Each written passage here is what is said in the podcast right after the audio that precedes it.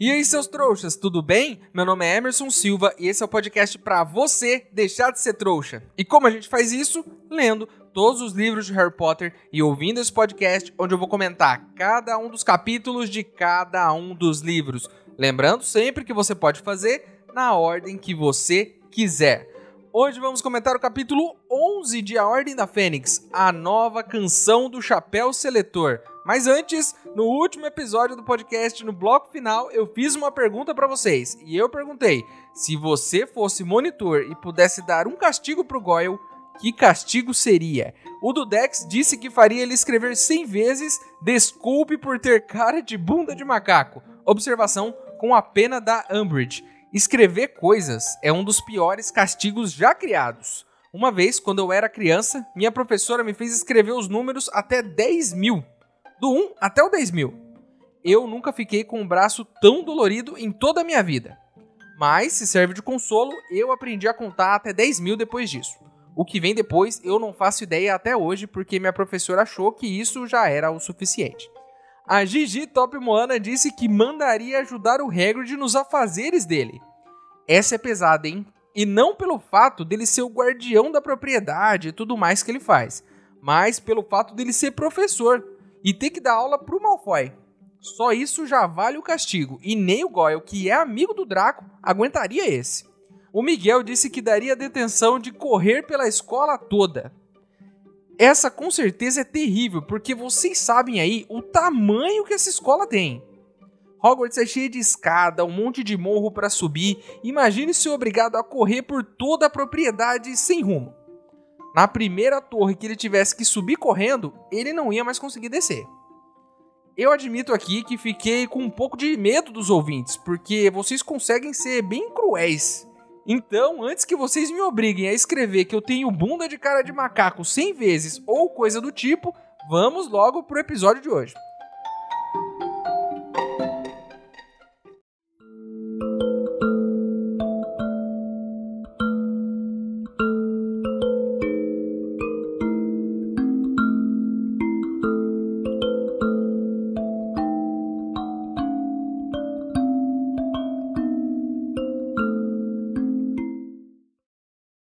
Pessoal, vocês sabiam que no Ministério da Magia existe um departamento exclusivo que transforma trouxas em bruxos? Eu estou organizando uma viagem para todos os ouvintes até lá. Se você quiser ajudar, o link para apoiar está aqui na descrição do episódio. Lembrando que se você não puder ou não quiser, não tem problema. O mais importante é você continuar aqui com a gente, ouvindo o podcast para deixar de ser trouxa.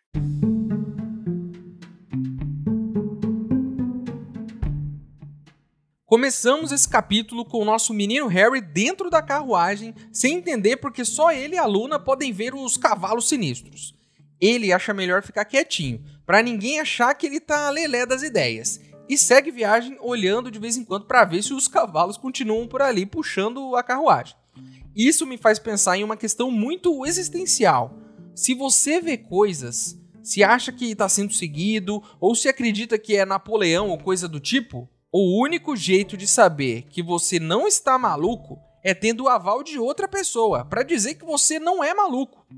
Vocês entendem a complexidade desse pensamento?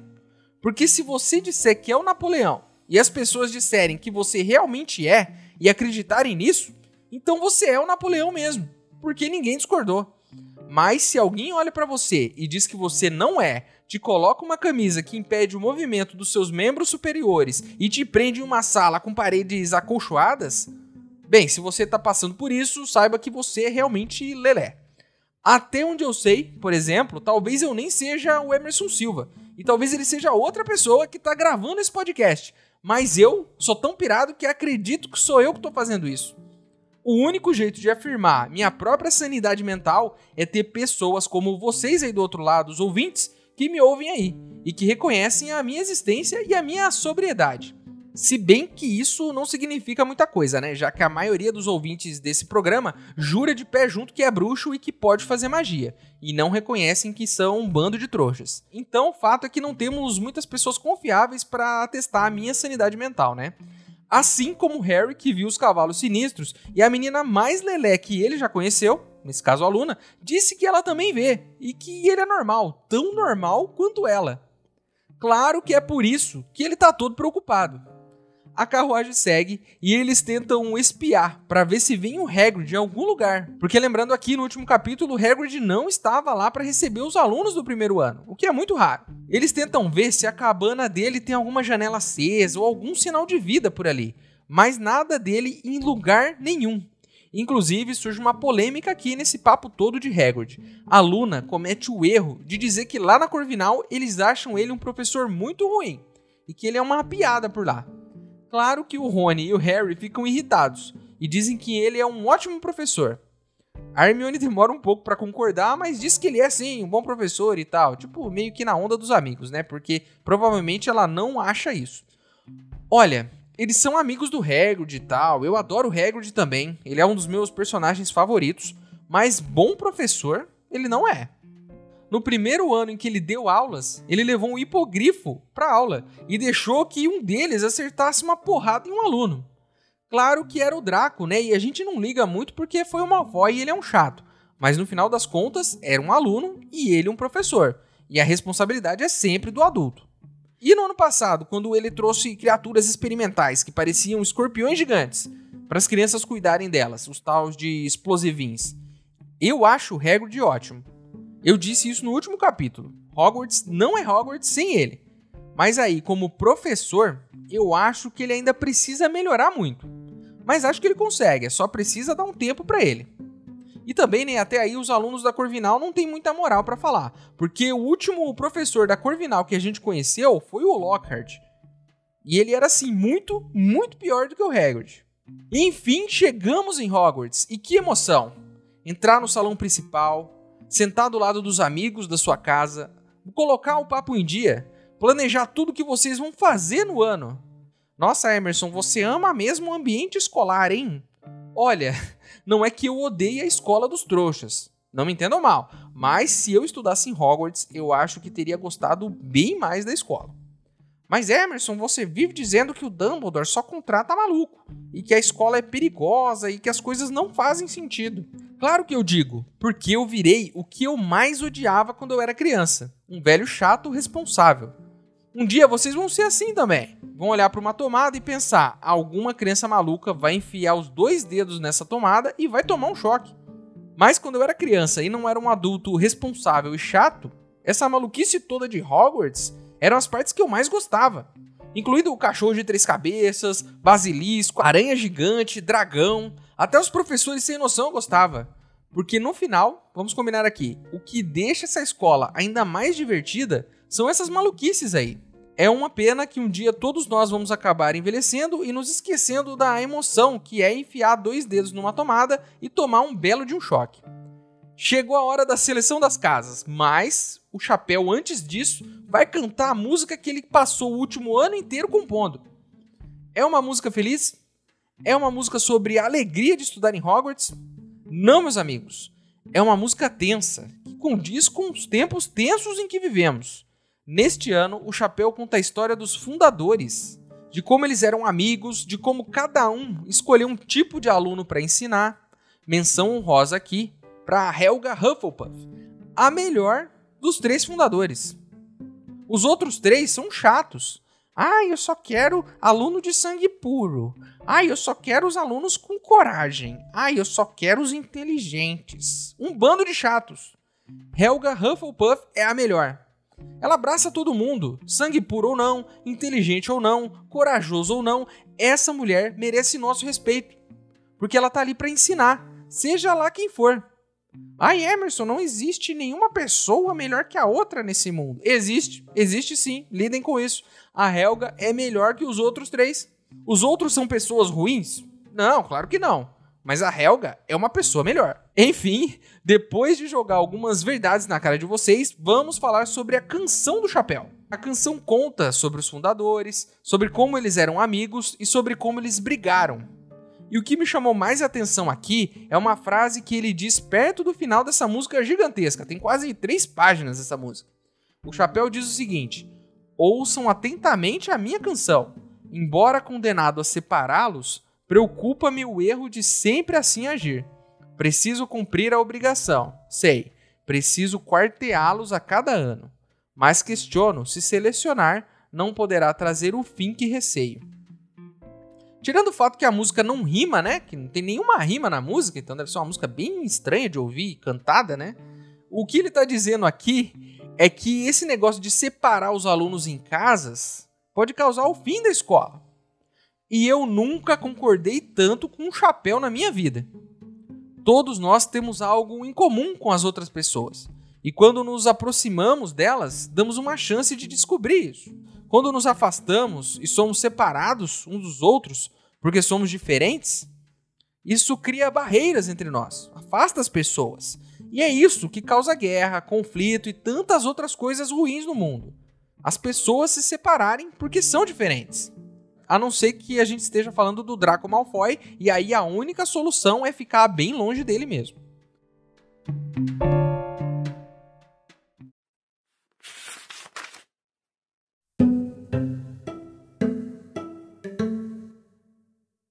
É que o senhor ia dizendo antes da seleção? Perguntou Hermione ao fantasma. Sobre os conselhos do chapéu? Ah, sim, disse Nick, que pareceu satisfeito de ter uma razão para desviar o rosto de Rony, que agora comia batatas assadas com um entusiasmo quase indecente. Sim, já ouvi o chapéu dar conselhos várias vezes antes, sempre em momentos em que percebe grande perigo para a escola. E sempre, é claro, seu conselho é o mesmo: unam-se, fortaleçam-se por dentro. Como é que ele pode saber que a escola está em perigo sendo um chapéu? perguntou Rony. Não faço a menor ideia, respondeu Nick quase sem cabeça.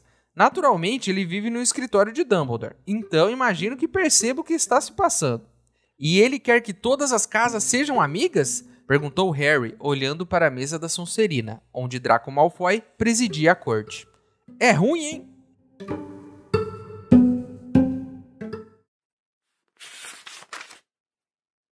Ei, seu trouxa, se você está curtindo o podcast, não se esqueça de deixar uma avaliação na ferramenta que você estiver ouvindo, caso ela tenha esse recurso, é claro. Assim o programa ganha uma moral e chega ainda mais trouxas como você.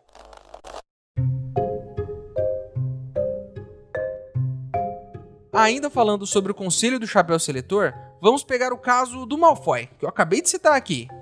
Por mais que eu ache ele um chato, eu sei que ele é uma vítima do próprio pai e que se ele tivesse bons amigos, talvez fosse uma pessoa melhor. Se ele tivesse ido para Lufa-Lufa, por exemplo, por algum acaso do destino, talvez ele tivesse se tornado uma pessoa diferente. Teria conhecido outras pessoas que iriam acolher ele, que iriam ouvir o lado dele, que seriam amigos de verdade. Talvez isso pudesse mudar a vida desse menino. Eu não estou dizendo aqui que só tem gente ruim na Sonserina. Não é isso que eu estou dizendo, gente. Mas olha os amigos do Draco, o Crab e o Goyle. Dá para sair coisa boa daí? Não dá. Se o menino já tava meio perturbado por conta do pai, imagine na convivência desses dois. Quando eu era mais jovem, no meu primeiro emprego, certa vez eu briguei feio com um colega de trabalho, porque nós discordávamos sobre algumas coisas. No dia seguinte, a primeira coisa que eu fiz foi pegar as minhas coisas e ir para outra sala, porque eu não queria mais ficar no mesmo lugar que aquele cara. Eu não queria mais discutir com ele. Eu queria ficar o mais longe possível. Então, um outro amigo meu, muito sensato, me chamou para conversar e me disse que não era uma boa ideia, que se afastar das pessoas nunca é a melhor solução para um conflito e que às vezes a melhor forma de resolver um problema é se aproximar ainda mais. Então eu continuei na sala que eu estava e não demorou nem uma semana para a gente fazer as pazes e descobrir que gostávamos de várias coisas em comum. E a gente até virou bons amigos. Hoje eu nem lembro mais por que, que a gente tinha brigado. Se a gente tivesse se afastado, jamais teríamos construído essa amizade. Pensem nisso. Quanto mais nos separamos das pessoas que são diferentes de nós, mais conflitos a gente cria. É claro que se a outra pessoa te faz mal, te agride e não está disposta a dialogar, aí não tem jeito, né? O melhor é você se afastar mesmo, porque nesse caso não tem muito que você possa fazer. O Rony diz aqui que o chapéu se estendeu um pouco nesse ano, né? Porque a música foi bem comprida. O Harry concorda e a Hermione se questiona se o Chapéu já deu conselhos no passado. O Nick, quase sem cabeça, diz que sim, que o Chapéu sente a sua obrigação de alertar a escola sempre que acha necessário e que já deu conselhos outras vezes e que a mensagem é sempre a mesma: de união.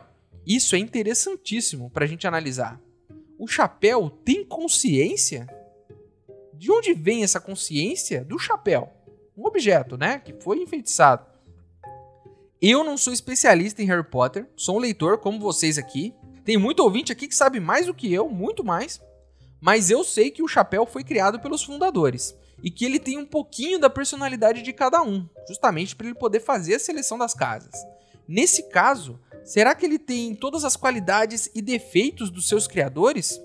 Isso é só uma hipótese, tá, gente? Mas será que ele representa de fato a consciência coletiva dos quatro fundadores?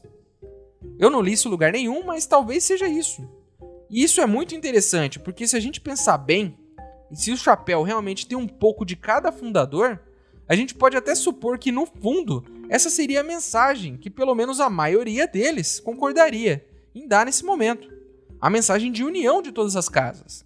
Talvez um ou outro não concordasse, mas no geral, né, como tá tudo reunido em uma consciência só, que é a do chapéu, né, talvez a maioria dos fundadores concordasse com essa mensagem.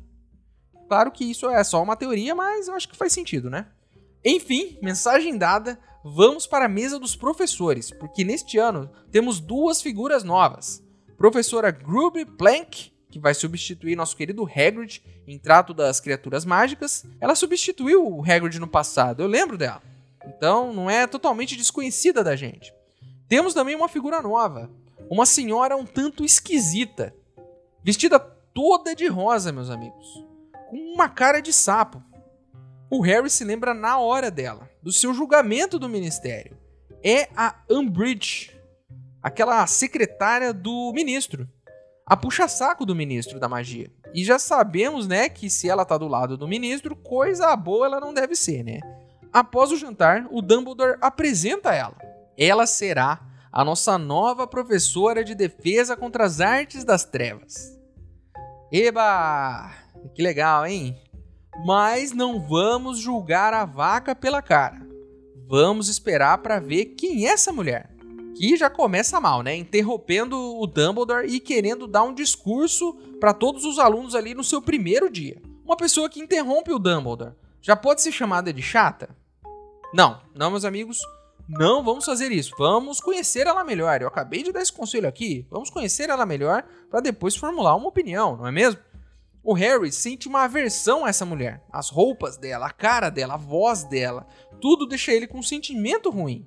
E eu sei bem o que é isso, Harry. Às vezes você conhece uma pessoa e sente meio rápido que não vai dar para se dar muito bem com ela. Mas eu sigo aqui com o meu conselho. Vale a tentativa. Vamos dar uma chance. É, eu falei disso o episódio inteiro. Mas então, o que a Umbridge tem para dizer para os nossos queridos alunos? Sinceramente, eu não sei eu não consegui prestar atenção no que ela falou. Sabe aquela pessoa que fala, fala, fala e não diz nada? É tipo isso. Só enrola, não vai para lugar nenhum. É um papo furado atrás do outro. Faz uma propaganda do ministério, diz que tem coisas que precisam mudar, mas outras não. Que tem que modernizar, mas não tanto. E que tem que melhorar, mas só o que for preciso. Eu quase dormi aqui só de lembrar. É um discurso decorado, mecânico, né? Parece que ela ficou o dia inteiro relendo isso para poder chegar lá e falar tudo certinho. É bem a cara desse pessoal do ministério, né? Fazer um negócio desse. Mas esse discurso diz muito. E o que ele diz? Eu não sei. Eu não prestei atenção. Mas nossa querida Hermione prestou atenção e vai nos explicar tudo. Nossa querida Hermione ressaltou alguns trechos aqui do discurso pra gente. E eles são: o progresso pelo progresso não será tolerado. E cortando sempre que encontrarmos práticas que devem ser proibidas. Hermione aqui, com sua grande inteligência, nos explica o que seria óbvio se a gente tivesse prestado atenção nesse discurso totalmente monótono. O Ministério vai intervir em Hogwarts. O Fudge ameaçou e está cumprindo. Umbridge está ali como uma representante do Ministério. Então podem ter certeza que coisa boa não vai sair dali. Pode ter certeza, já se prepara. Não porque eu tenha qualquer problema com o ministério, pessoal. Mas é pelo fato de que o Food é o ministro, né? E a gente sabe como é que é o Food. A gente está descobrindo um pouquinho mais sobre ele nesse livro aqui. Terminando o jantar e o discurso chato, né? Hermione e Rony vão seguir o seu trabalho de monitores e guiar os alunos novos. E aí começou. Eu disse que ia acontecer isso. Harry fica sozinho e sobe sozinho pro dormitório. O Harry, por sua vez, nota que todo mundo tá olhando esquisito para ele no caminho. Porque claramente o fato dele ter saído do labirinto do Tribruxo com o Cedrico morto, falando que o Voldemort voltou à vida no ano passado, não pegou muito bem, né? Estamos vendo aqui as consequências que estão reverberando. Ano passado, logo depois do Tribruxo, o ano se encerrou. Mas agora, meses depois, com as pessoas tendo discutido esse assunto em suas casas, com o ministério negando a coisa toda, com o profeta diário chamando o Harry de maluco e com o Pasquim claramente falando de outras coisas muito mais interessantes, como o fato do Ciro ser um grande cantor famoso, a repercussão de tudo começou a bater no Harry só nesse ano, agora que ele voltou para a escola. Prova disso é que quando o Harry entra no dormitório e se depara com Simas, que dorme no mesmo dormitório que ele, eles discutem, porque o Simas diz que a mãe dele não queria que ele fosse para a escola naquele ano, por conta do Harry e do Dumbledore, e de todos os boatos. O Harry fica pistola, né? Porque esse ano ele tá pistolaço. Pisou no dedinho dele, ele vai desculachar. Ele chama a mãe do Simas de burra. O, o Simas diz que pode falar o que quiser, mas não bota a minha mãe no meio. Aí o nosso querido Rony chega e fala que ele é monitor. Dá uma cagada no Simas, fala que acredita no Harry e que se o Simas continuar falando besteira, ele vai dar uma detenção para ele. Olha só, até que enfim, né? Esse negócio de monitor tá começando a gerar umas vantagens aí pra gente, né? Antes de terminar essa discussão, o Neville diz que a avó dele acha que tudo isso é uma bobagem, que o profeta diário tá ultrapassado e que ela acredita no Dumbledore. Eu tô dando um crédito aqui pra avó do Neville, hein? Eu gostaria de conhecer a avó do Neville, tomar um chá com biscoitos com ela, depois desse comentário aqui. Nosso capítulo termina aqui com uma perspectiva muito difícil para esse ano. Parem para pensar. Harry pode estar lelé porque tá vendo cavalos sinistros que não existem. E a única pessoa que valida isso é a Luna, que também, né, parece que vive na lua. Todo mundo acha que ele é maluco por conta do que aconteceu no ano passado no Tribruxo. Os outros alunos estão se afastando dele. A gente não tem o Hagrid para dar aulas nesse ano. E nem para tomar um chá com eles ali. A nova professora de defesa contra as artes das trevas é uma enviada dos infernos, quer dizer, do ministério, e que obviamente também não gosta muito dele. E o Dumbledore não tá nem falando com o menino Harry nesse ano. E tem mais uma coisa, como se não pudesse piorar. Draco é monitor então, meus amigos, é melhor se preparar, porque esse ano não vai ser fácil.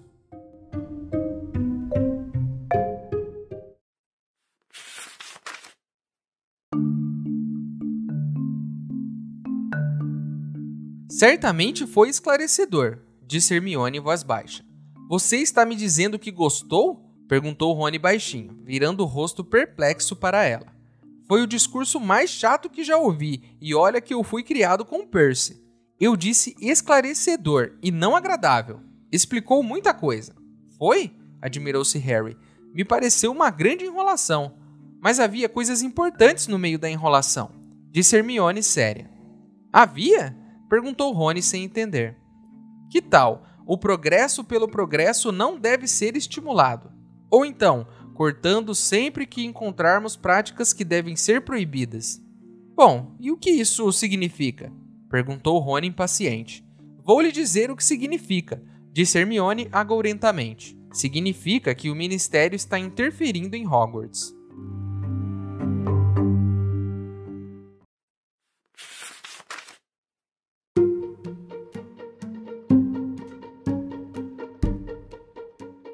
Então é isso, meus queridos. Terminamos mais um capítulo de Harry Potter e a Ordem da Fênix. A capa do episódio de hoje foi ilustrada pelo Vladislav Yerko.